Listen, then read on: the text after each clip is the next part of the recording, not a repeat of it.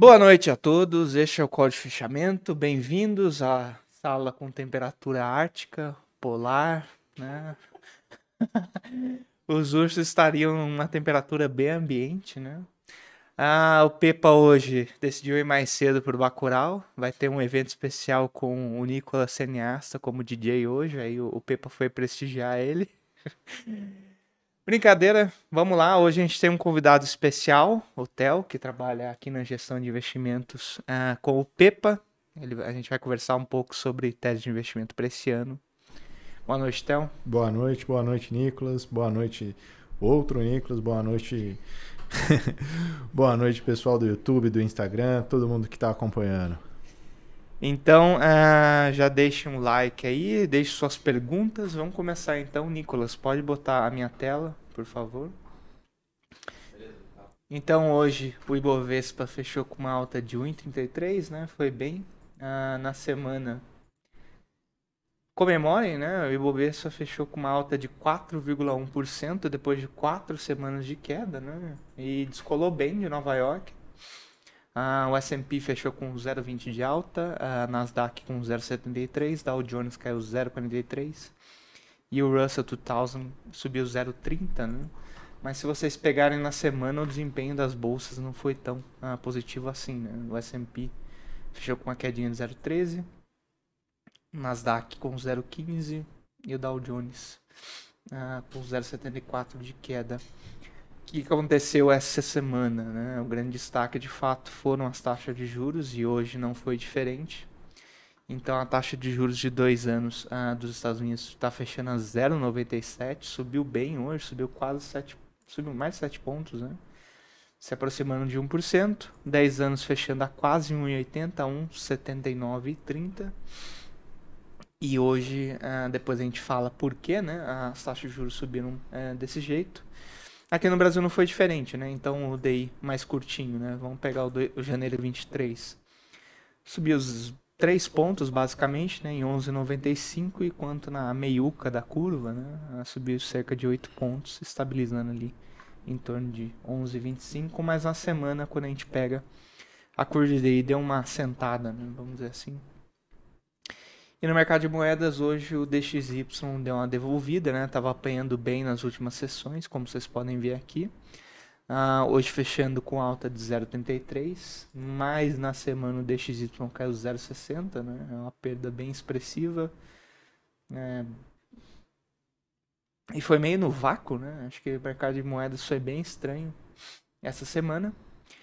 E o real uh, subiu um pouquinho hoje, né? Mas não apaga o desempenho da semana, que foi muito bom, né? Então o real uh, ganhou 1,80 essa semana, voltou para a faixa dos 5,50, né? Então, vamos agora uh, entrar mais especificamente no que foi o dia, né? Então hoje, de agenda econômica, a gente teve vendas no varejo aqui no Brasil, e foi um dado muito positivo, né? As vendas uh, vieram com uma alta de 0,6, o mercado estava esperando uh, uma estabilidade, né? E as vendas no varejo ampliado subiram 0,5%. Qual é a diferença entre esse cara aqui e as, as vendas ampliadas, né? As vendas ampliadas têm material de construção e venda de veículos, né? Então subiu meio por cento. O pessoal está esperando uma queda de 0,4. Então o varejo foi muito bem aqui. Em compensação, nos Estados Unidos foi eh, na ponta inversa, né? A vendas no varejo caiu 2%, o pessoal está esperando 0,1%. E a produção industrial também deu uma decepcionada, né? Caiu 0,1%. Pessoal estava esperando uma altinha de 0,2% e a confiança do consumidor também veio um pouco abaixo. Então, como estava falando, né? O varejo aqui no Brasil foi bem, né? Esse desempenho positivo aqui na ponta. O que, que puxou o varejo em novembro, né? Se vocês pegarem, foi basicamente supermercados, material de construção e venda de veículos. Né? Esses itens são bastante importantes. Mas como vocês podem ver, a, as vendas de Black Friday não foram tão legais assim. Né? A parte de móveis eletrodomésticos caiu 2,3%. E a parte de escritório informática ficou basicamente flat. Né? Então, o pessoal estava bastante empolgado com novembro, que acabou virando uh, o mês de melhores vendas aqui no Brasil. Né? E acabou uh, não indo tão bem, pelo menos essa parte do Black Friday. Mas assim, serviu para a bolsa dar uma animada, né? Então hoje É, na bolsa, os destaques de alta foram Banco Inter. Hoje, a, o gestor né, do Ponta Sul, que é o famoso monstro do Leblon, ele fez um, um leilão né, de venda novamente. Precisou se desfazer de umas posições. E ainda assim a ação conseguiu fechar em alta. Né? Banco Pan subiu 0,40. BR Malls teve notícia de é, fusão, se eu não estou enganado. Né? Subiu 6,24. VEG com 6,10 basicamente e B3 com 5,70. Na ponta contrária, já setorialmente bem difuso, né? Então, local web com 4,34 de queda, Alpargatas com 4%, positivo 3,75 de queda, loja Renner com 3,43 e BR Distribuidora, né, 2,20 de queda. Então, olhando setorialmente, como foi o Ibovespa hoje, né? É, quase tudo em alta, né? com destaque para o setor imobiliário, que subiu 4%, ah, isso aqui é basicamente petróleo e gás, né? Basicamente Petro, subiu bem hoje. Petro subiu para 31,50, se não estou enganado, né? Então, os comprados em Petro, eu incluso, estão bem felizes hoje, né? E na semana, ah, que, que puxou o Ibovespa, né? Basicamente setores ligados a commodities, né? Como petróleo. Então a gente olha aqui, PRIO subiu 21% essa semana, né? Petro, que também foi é, um, um, grande vetor de alta para a bolsa, subiu 13%. Uh, é, os em Minas com 17%. E uh, se a gente pegar 3R com 15,60%. Tem alguns ativos mais contados que foram bem na semana também, né? Então, Iguatemi com quase 19% de alta. Azul com 13% e BR Malls com 13,5% também. Né?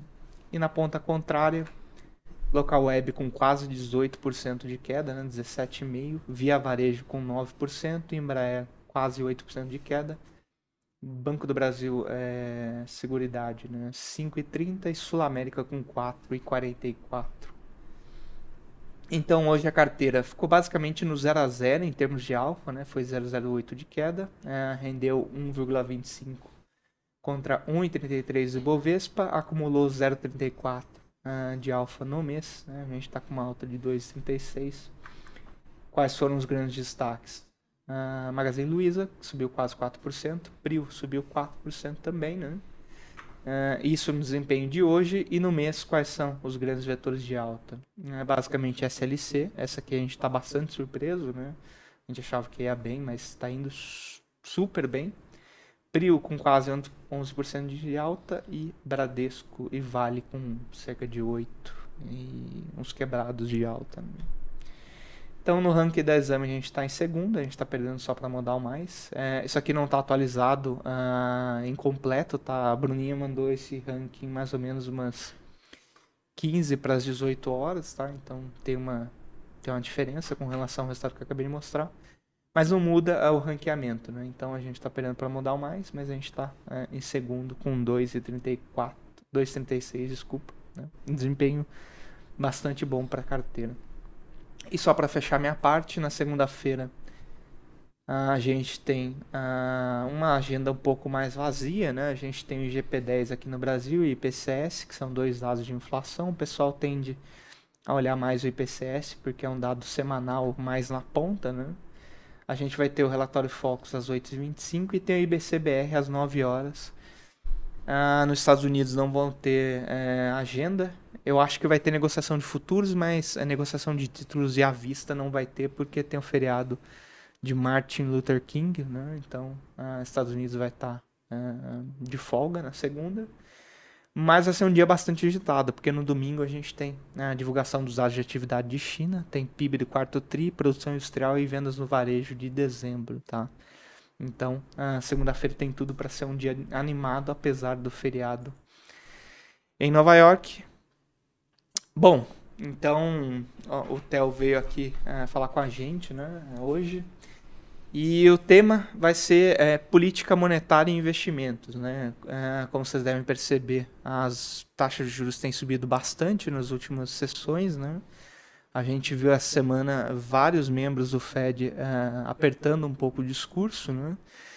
E, inclusive, ontem, né, o Patrick Harker é, falou em quatro altas de juros esse ano. Então, uh, deu uma escalada boa no discurso né, dos membros do Fed. E a gente viu uh, essa subida na taxa de juros. Então, uh, fica essa questão de uh, investir em um ambiente uh, de política monetária mais restritiva. Né? Theo, e nesse ambiente, o que, que você acha que é a, a, a sugestão né, de investimento mais apropriada para um ambiente de taxa de juros em alta uh, no ambiente internacional? Bem, boa noite a todos. É, bem, primeiramente, obrigado aí pelo convite, Nicolas, de estar aqui hoje.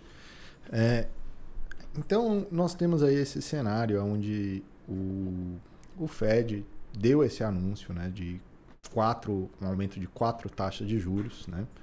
Opa, então, um aumento de quatro, de taxa de, é, quatro aumentos de taxa de juros ainda esse ano. Né? E isso certamente é, afetou os mercados. Né?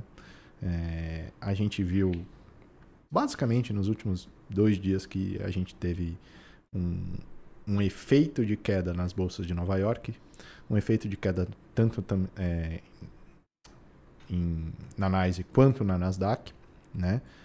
E por que que isso acontece? Isso acontece porque uh, os investidores uh, têm um atrativo maior para investir na, nos títulos de renda fixa americano né? e com isso acabam saindo né, dos investimentos de bolsa né, para colocar o seu dinheiro no, no título de renda fixa americano. Como isso afeta aqui o Brasil? É, não é diferente. Nós vamos ter, é, ou é esperado que se tenha, né, o mesmo movimento. A gente vai ter um, uma saída do investidor né, para alocar esse dinheiro na, no título de renda fixa americano. E quais são os veículos que ele vai fazer isso? Para que ele possa alocar, ele vai ter que comprar dólar. Né? Então, é, é esperado, por exemplo, um aumento né, no, no, dólar, né, devido à procura ou à demanda por dólar né, no decorrer aí do, do ano, caso o Fed realmente prossiga com esses aumentos da taxa de juros. Então, é, uma posição em dólar, por exemplo, pode ser alguma coisa que você é, que a gente pode é, buscar. Além de posições de investir diretamente no dólar, você pode fazer um investimento, vou dizer, indireto. Você investe em ações que é, têm sua rentabilidade atrelada ao dólar. Ações como Vale, do Rio Doce, ou a própria JBS, que estão é, negociando e têm sua receita atrelada ao dólar. Então, essas são algumas opções é, para investimento que nós temos aí no, nesse cenário. Uhum. Bom, é, pessoal, vão deixando suas dúvidas aí, né? Eu e Theo, a gente vai tentar respondê-las, né? Onde for possível. Mas, Theo, é, uma outra opção também seria comprar BDRs, né? Mas... Sim, sim. A BDR, ela vai estar, tá, vamos dizer assim, atrelada ao desempenho da Bolsa Americana, né? E nesse cenário, você prefere uma BDR ou talvez uma, uma ação brasileira de uma empresa mais exposta ao dólar? Bem, eu particularmente tenho uma paixão por algumas BDRs americanas. Né? Eu gosto bastante de BDRs como a Amazon, é, setor, é, a Microsoft e a Apple, são as BDRs que eu gosto. É, mas é, é, todas essas BDRs que eu comentei, que eu falei, são, DRs, são BDRs do setor de tecnologia. O problema que temos nesse setor de tecnologia é que um, esse setor é muito capital intensivo. Ou seja, é, um aumento na taxa de juros acaba ferindo o desempenho dessas empresas porque elas têm que fazer investimento em tecnologia. Embora essas empresas já, já tenham sido maturadas e possam ser consideradas praticamente como um investimento em caixa, né? ou um investimento uhum. direto em ações, ou melhor, em dólar, em dólar lá fora. Uhum. É.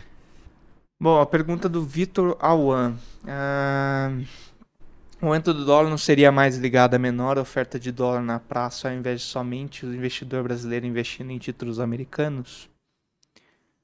O aumento de dólar, é...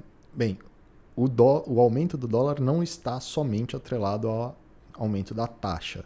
Né? A gente tem um canal de atuação que é o atrativo da taxa americana. Mas é, tem diversos outros canais que fazem a gente ter um aumento ou uma procura pelo dólar.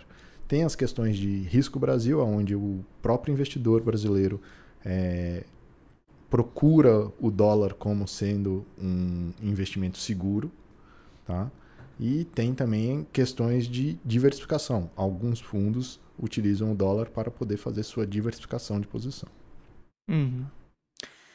É, só complementando, né, Vitor? Eu acho que nesse cenário, né, de alta taxa de juros lá fora, o que a gente pode ver é um fenômeno assim, vamos dizer, meio parecido com o que aconteceu ano passado, né? Então vamos lembrar o que foi ano passado. A gente teve um superávit de 60 bi, more or less, né, mais ou menos assim, da, da, da balança comercial. Só quando a gente olha o fluxo comercial do dólar, né, uh, foi bem mais baixo. Né? Se não me engano, foi 15 bi positivo. Né? Então, acho que uh, todos esses fatores né, que o Theo elencou, uh, um aumento da taxa de juros externa, uma menor liquidez internacional e questão do risco país que vai estar presente por causa da eleição, né? Né, contribuem e acho que a gente pode ver justamente o exportador brasileiro deixando dinheiro lá fora, né? não internalizando esse dinheiro, que já é um fenômeno que tem ocorrido nos últimos anos. Acho que é, se as taxas de juros de fato né, tomarem uh, essa tendência altista né, nos Estados Unidos, tende a amplificar esse processo, ou seja, o exportador vai continuar deixando dinheiro lá fora. E fica muito difícil né, você competir uh, com um ativo, uh, vamos dizer assim, livre de risco, com liquidez imediata né, uh, em dólar, te remunerando melhor. Né? Então a gente tem visto até em janeiro uma entrada boa de investidor em renda fixa, mas é, se o Fed de fato né, seguir a ferro e fogo esses planos que ele tem né, de política monetária, é, acho que tende a refluir um pouco né, desse fluxo que está vindo aqui, vamos dizer assim, só para aproveitar esse diferencial overnight. Né? Então, é, tem vários, como o Theo adiantou, né, tem vários fatores é, atuando né, nesse momento para manter o, o, o dólar lá em cima. Muito embora a precificação de mercado esteja na outra ponta, né? A gente viu o dólar desmanchando essa semana. É, isso, é uma, isso foi uma coisa, vou dizer, que me surpreendeu. Eu estava esperando que o dólar fosse subir, viu? Uhum. É, pelo menos nos últimos dois dias que eu acompanhei, eu vi o dólar caindo e isso realmente foi uma coisa que me surpreendeu. Principalmente depois do. do como é que fala? Do comunicado do Federal Reserve. É, realmente foi bem. Foi bem agitado o mercado de moedas hoje, é, essa semana, basicamente. E foi bem contraintuitivo, né? Porque no momento que o Fed está começando a ficar né, mais hawkish, tanto no discurso quanto no plano de ação, né? Ah, o dólar desmanchou. E eu estava olhando os dados de posicionamento de futuros, né, de moedas em Nova York, e o pessoal ah, reduziu bastante a posição comprada em dólar essa semana. Então me parece que rolou um stop bem pesado né, de posicionamento dos comprados em dólar essa semana. Não sei exatamente o porquê, né? Se o pessoal está aliviando a posição porque começou o ano ou se de fato o pessoal está achando que o Fed não vai conseguir é, elevar o juro do jeito que eles estão planejando, mas houve um stop bem forte de posições no dólar. Ah, uma pergunta do Márcio Nogueira. Tem como comparar o último é, ciclo de aumento da taxa de juros americana com o desempenho desempenho da bolsa americana e brasileira uh, no período? Bom, a última vez que os Estados Unidos subiu juros foi em 2018, né? E Nicolas, se quiser compartilhar minha tela aqui, tá? Uh, então vamos lá. 2018, deixa eu pegar um período aqui. Tudo bem. Então 2018 001 2019 001 Então isso aqui é o Ibovespa semanal em 2018 e vamos pôr o Ah, eu acho que eu tirei do do Skype. Desculpa, pessoal. Sexta-feira a gente já tá com o cérebro derretido, calma, calma. É, foi agora? Foi. Acho que agora foi. Bom, agora foi. Bom, então vamos lá, Márcio. Isso aqui é o S&P e o Ibovespa em 2018. Vamos lembrar, 2018 o Fed subiu juros quatro vezes, né? Foram quatro altas de 0,25.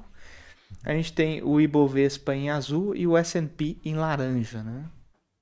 E como você pode ver, né, a, o Ibovespa ele tem um desempenho melhor do que o S&P. O Ibovespa subiu 20%, enquanto o S&P caiu 5,30%, né? E assim, é, acho que qual que é a grande diferença entre 2018 e agora? Ah, em 2018 você tinha uma, vamos dizer assim, uma diferenciação no ciclo de política monetária. A gente estava no primeiro ano, nem era primeiro ano né, do governo Bolsonaro ainda, era o momento das eleições, né? Eram eleições, se eu não me engano. Era eleição ainda. Eles era o último. Era o último, último ano do Temer. Último ano do Temer, exatamente. E vamos lembrar, né? O mercado brasileiro ficou bastante pressionado uh, durante, durante o ciclo eleitoral. E lá fora estava tendo o Fed subindo juros e a guerra comercial entre Estados Unidos e China. Né? E enquanto aqui o Banco Central estava mantendo juros, né, mas já estava prometendo uh, uma queda uh, no próximo ano, porque a inflação estava começando a recuar. Né? E acho que assim, não tinha tanta perspectiva de crescimento uh, positivo aqui no Brasil, né? mas tinha essa perspectiva de juros em queda e um governo um pouco mais reformista né, no, no campo uh, de política econômica. E nos Estados Unidos o Fed estava subindo juros. É por isso, né, é, acho que grande parte do desempenho é, negativo do S&P uh, em 2018 foi porque o Fed passou do ponto na alta de juros. Né? Então acho que assim, é, dessa vez vai ser diferente de 2018, porque os dois bancos centrais estão caminhando na mesma direção. Né? O nosso Banco Central já subiu bastante o juro, vai subir mais um pouco ainda e vai manter a Selic elevada, enquanto o Fed vai começar o processo de elevação de juros. Né? Enquanto em 2018 você tinha o Fed subindo juros e o nosso mantendo com uma tendência baixista. Né? Então acho que tem essa grande diferença né, no ciclo de política monetária. E então, né, é um, um cenário um pouco mais desafiador para as duas bolsas, né? Acho que no sentido da política monetária as bolsas deveriam andar juntas, mas acho que o Ibovespa ele pode descolar um pouco. Primeiro, se a gente tiver é, uma eleição, ah, vamos dizer assim, com um candidato com uma plataforma reformista, né? Não parece ser o, o caso, o cenário base, né? Mas acho que pode acontecer. E segundo, acho que as commodities estão bem mais sustentadas hoje, né? Então, acho que o Ibovespa tem um pouco mais de defesa do que é em 2018. É, tem também o fato, né, em 2018, entrando aí no cenário político, né? Que naquela época a gente via o governo Bolsonaro entrando com, pro, vou dizer assim, com propostas de reformas, propostas é, de mudanças para efetivamente resolver os problemas que nós, tínhamos naquela época. Né? Então ele era um, um, um vou dizer assim, um, um, partido, ou vou dizer, ou o governo que ia resolver ou que iria solucionar os problemas que nós tínhamos. E ele entrou com é, uma grande liderança aí no, é, vou dizer, nas pesquisas, né? E se igualando aí no de praticamente 50%, na, se eu bem me lembro da época, né? É, nas pesquisas eleitorais. E o que, que eu imagino também que possa ter contribuído para isso é o pessoal se antecipando a uma possível vitória do Bolsonaro, que depois acabou se concretizando, obviamente, tá? mas o pessoal se antecipando a isso, tá? É, deslumbrando as possíveis reformas que ele mesmo prometeu né? É, na, na sua campanha. Uhum. É, é, é, inclusive o ponto que o Márcio Nogueira levantou, né? Que era. Uh, o governo atual só entrou em 2019. Em 2018 era tudo escuro. Mas o ponto é, o governo, o, o, mercado antecipa esse movimento, né? Ele não espera o governo, vamos dizer assim, declarar suas intenções para melhorar os preços de mercado, né? O mercado ele anda na frente é, dos fatos, né? Então, Nicolas, se você conseguir colocar a minha tela novamente, Vamos pegar aqui é, o janeiro, o DI janeiro 23, né? Obviamente, naquele em 2018 ele não era o juro de um ano do Brasil, né? Então, uh, ele tinha um prazo um pouco mais longo, mas ele serve um pouco para mostrar a, a, antecipação do mercado, né, dessa plataforma reformista uh, do Bolsonaro. Né? Então, se vocês olharem o, o janeiro 23, ele começa a abrir a taxa bem forte, né? Em maio, ele sai da faixa dos 9% e vai bater quase em 12, né? Bateu 11,70 e aqui é setembro, né? Setembro ainda não tinha saído o resultado da eleição, mas já estava todo mundo meio que antecipando que o Bolsonaro ia ganhar. E aí, se você pegar o desempenho do DI 23 ao longo, ao restante do ano, né? Até, até vir 2019, foi só de queda, né? Ou seja, o mercado não vai esperar o resultado efetivo e o governo vir com mensagens concretas do que vai fazer em termos de agenda econômica. Ele vai tentar antecipar o processo. Né? Ele pode quebrar a cala lá na frente, pode acontecer, né? Que é o que aconteceu com quem ficou posicionado no janeiro 23, vamos dizer assim, né? Por todo esse período. Se você tivesse entrado no começo do governo Bolsonaro no janeiro 23, você teria tomado uma taxa de 8,54 de um ativo que está com uma taxa de 11,95, né?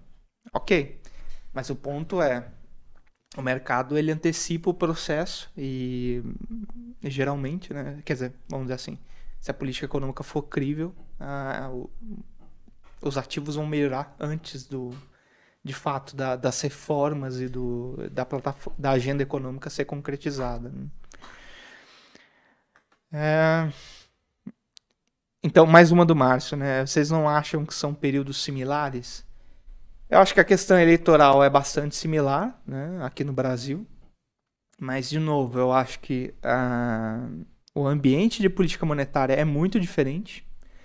Em 2018 você tinha o Fed apertando e o, o BC daqui prometendo cortes.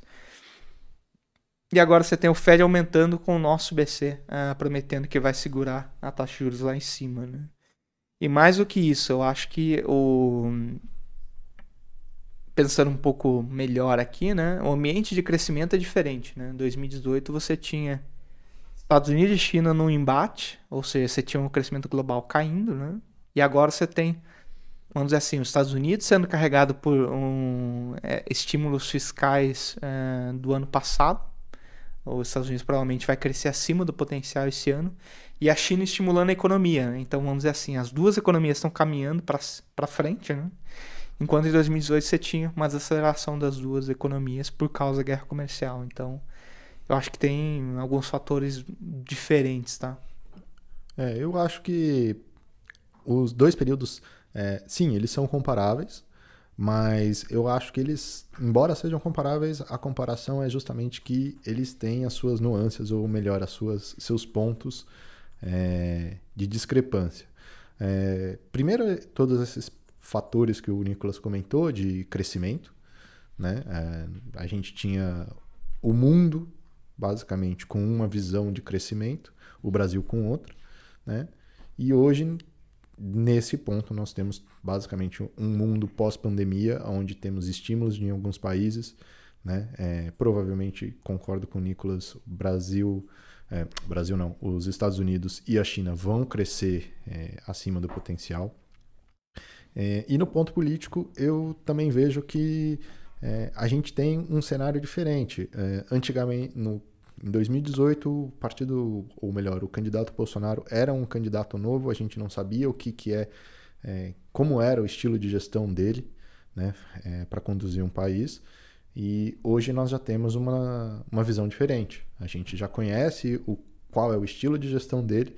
É, ele não é um partido, vou falar assim, um candidato desconhecido. Nós conhecemos qual é o candidato. Tá? Nós conhecemos o estilo de gestão, nós conhecemos o estilo de governo que ele tem é, e já temos ideia mais ou menos de quais são as reformas que ele pretende implantar, quais são as reformas que ele pretende passar, como que ele se relaciona com o Congresso para poder fazer a aprovação das reformas que ele precisa. Tudo isso são fatores que antigamente eram, vou falar, desconhecidos e hoje são conhecidos. Né? Então, e também conhecemos, vou falar assim, da segunda, vou dizer, da segunda via ou do seu maior candidato, que é o Lula, o PT, que provavelmente vai batalhar com ele aí é, as eleições no final ou no decorrer desse ano. Né? Então eu, eu, eu, vejo que são cenários diferentes. Tá? São cenários bem diferentes. Bom, pessoal, deixa eu ver se tem mais alguma uh, pergunta ou comentário aqui. Uh, por favor, né? aproveitem o espaço. Né? Uh... Tinha uma pergunta aqui que era a questão do juro alto e o caixa das empresas de tecnologia, se eu não estou enganado. Hum... Bom, enfim, é, eu não estou conseguindo achar aqui, mas é, acho que a ideia era mais ou menos por que, que as empresas de tecnologia tendem a sofrer ah, com alta de juros. Né? Bom, basicamente, é, do ponto de vista de interpretação de uma ação. Né? Ah, uma ação de tecnologia é uma ação que ela tem um prazo muito longo. Né? Você está comprando uma empresa que tem uma promessa de crescimento de lucro, né? e para isso você está pagando um múltiplo muito alto. Né? Então, se você pegar as empresas de tecnologia, mesmo as FANGs, que são as big techs, né? elas têm uns múltiplos bastante altos. Né? Então, ah, quando a taxa de juros sobe, você vai descontar esses fluxos de caixa é, por uma taxa maior, ou seja, você vai reduzir o valor presente deles, né? E em tese, isso deveria, ah, vamos dizer assim, é, comprimir a, a, perspectiva de lucro futuro da, da empresa de tecnologia que você está comprando. Né? Então a alta de juros ela tende a ser negativa para o setor de tecnologia porque ele é o que a gente chama de long duration. Né? Ele tem um, um, prazo muito longo, por isso você paga um múltiplo muito alto, né? E como tem essa relação mecânica, vamos dizer assim, entre taxa de juros e uh, fluxo de caixa, quando o juro sobe, você tende a comprimir o preço da ação de tecnologia, muito embora ela tenha um caixa gigantesco. Né? Se você olhar a Apple, Microsoft, tem caixas Facebook, né? Tem caixas gigantescos, mas como você está pagando um múltiplo muito alto é, por essa ação hoje, né? Ou seja, você está comprando uma premissa de ganhos de lucro no futuro, quando a taxa de juros sobe, você, é, essa ação perde atratividade. Né? Então, é mais ou menos essa ideia. O Gava falou é tipo o Bitcoin, mas não, porque Bitcoin não te gera fluxo de caixa. o Bitcoin ele é assim, ele é um ativo que a gente chama é, não é bolha no sentido é, de ah, vai estourar, vai acabar tudo, né? Mas é, ele não tem um fluxo de caixa é, associado, né? Basicamente, você está comprando ele na expectativa de vendê-lo por um preço é, superior amanhã. Né? Ele não tem um, um, fluxo de caixa associado. Bitcoin é um ativo de tecnologia? Eu diria que sim. Né? Tanto que se você pegar a correlação dele é muito maior com o Nasdaq do que, por exemplo, com o ouro, que é uma comparação que o pessoal costuma fazer. Né? Mas nesse sentido de ter fluxo de caixas, é muito diferente. Tá? Então, ah, vi uns comentários aqui sobre o Pepa. O Pepa precisou ah, ir embora um pouco mais cedo, né? Ah, o Bacurau começa às 8 e aí ele precisa fa fazer a maquiagem, precisa se perfumar todo, né? E aí ele decidiu sair um pouco mais cedo. Ai, Deus. Ah, Everton. E a produção mundial será afetada? É, acho que está meio aberta demais a, a, pergunta. Por favor, se puder dar uma fechada um pouco melhor. Eu não, eu não consigo entender o. Quer dizer, não, eu posso responder sua pergunta, mas está muito aberta. Eu tenho um pouco de receio de dar uma resposta muito generalista para você. É, me parece que ele quer saber alguma coisa referente ao PIB mundial ou de uma maneira geral, mas fica difícil de responder só com se vai ser afetado. É, de um ponto de vista, tipo, sim, será afetado. Mas. Né? Nicolas, o Theo é irmão do Alex? Parece, mas não. Parece, mas não. É o Alex Careca. É o Alex Careca, exato. Alexa Pereira, o diferencial da taxa entre Brasil e Estados Unidos é capaz de atrair é, dólar e melhorar nosso câmbio? Eu diria que sim, Alexa, desde que o risco país contribua, né? Porque qual que é o ponto? As pessoas acham que tem uma relação é, direta entre aumento nos juros e apreciação do câmbio, né? Só que se fosse por isso, a gente deveria ter visto o câmbio apreciando bem ano passado. Né? E isso, não foi isso que aconteceu. Por quê? Boa parte da alta de juros uh, do ano passado foi corroída pelo aumento do risco país. Né? Se vocês olharem uh, o CDS do Brasil, ele saiu da faixa de 160 para 220. Né? Então, assim, da perspectiva do, vamos assim, do estrangeiro, o que importa para ele não é só a nossa taxa de juros crua, né?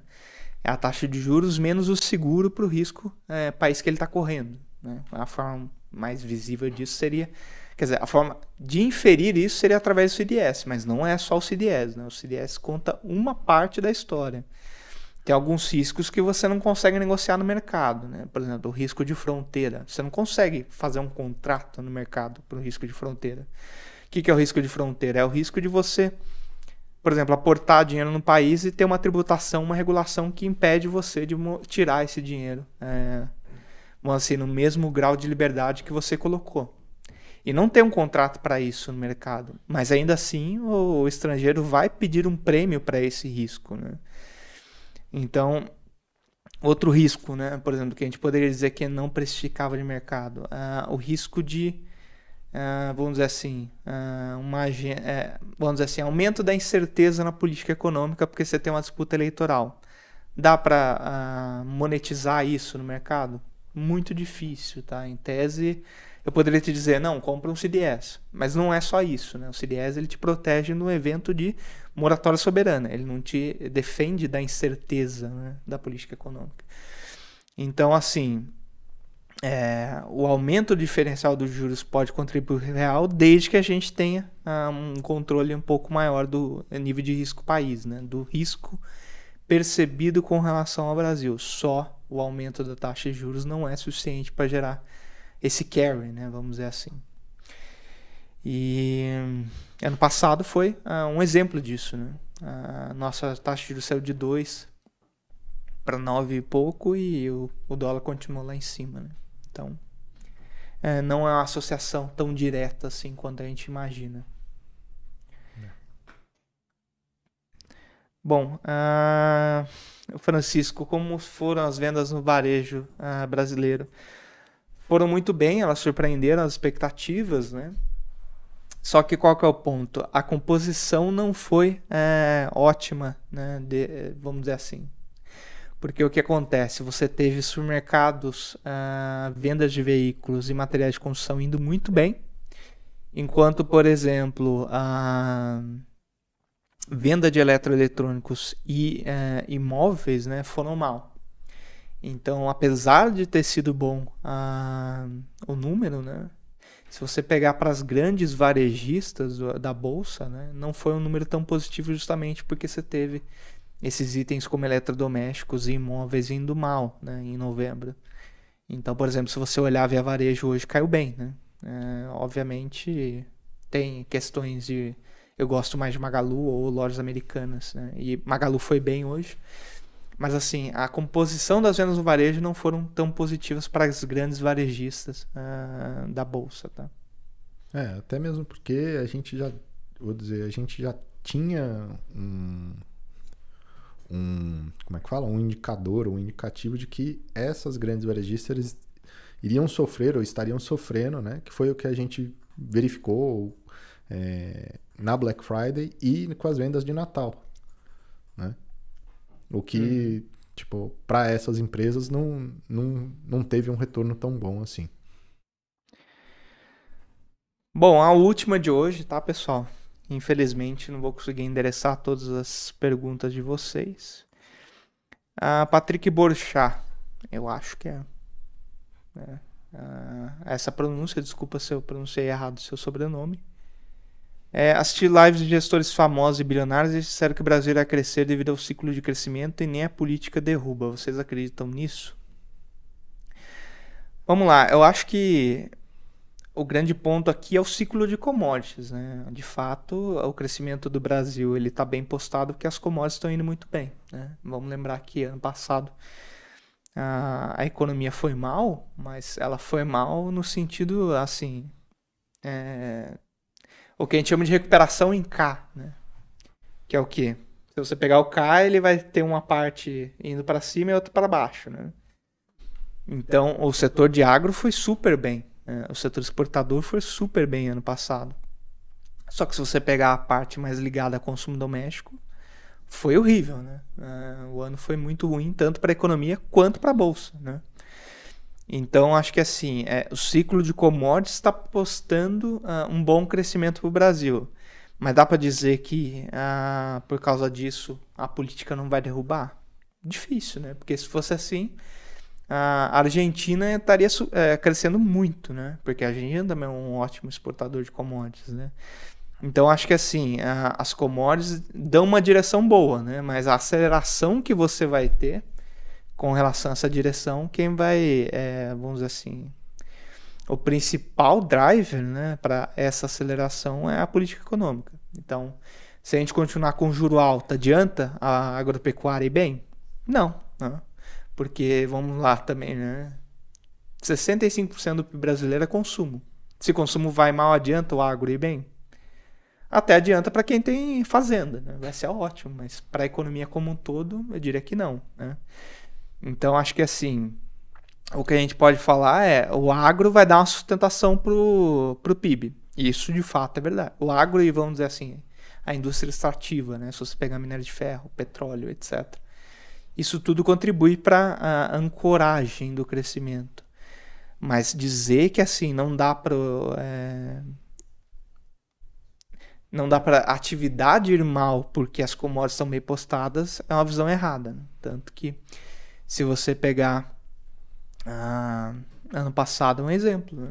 as commodities foram super bem e o processo de alta de juros acabou com a recuperação econômica. Né? É, não, eu diria também não só a questão de alta de juros, mas é, questões políticas mesmo envolvidas. Sim. Tipo, é, se começar com uma política muito expansionista ou é, simplesmente, por exemplo, é, a questão de querer furar o teto de gastos, fazer algumas manobras aí, é, isso vai te retirar a confiança dizer, dos investidores externos no Brasil, vai diminuir o, o rating do Brasil, consequentemente, é, eu não acho que só as commodities indo bem suportam é, um cenário desse, uhum. né?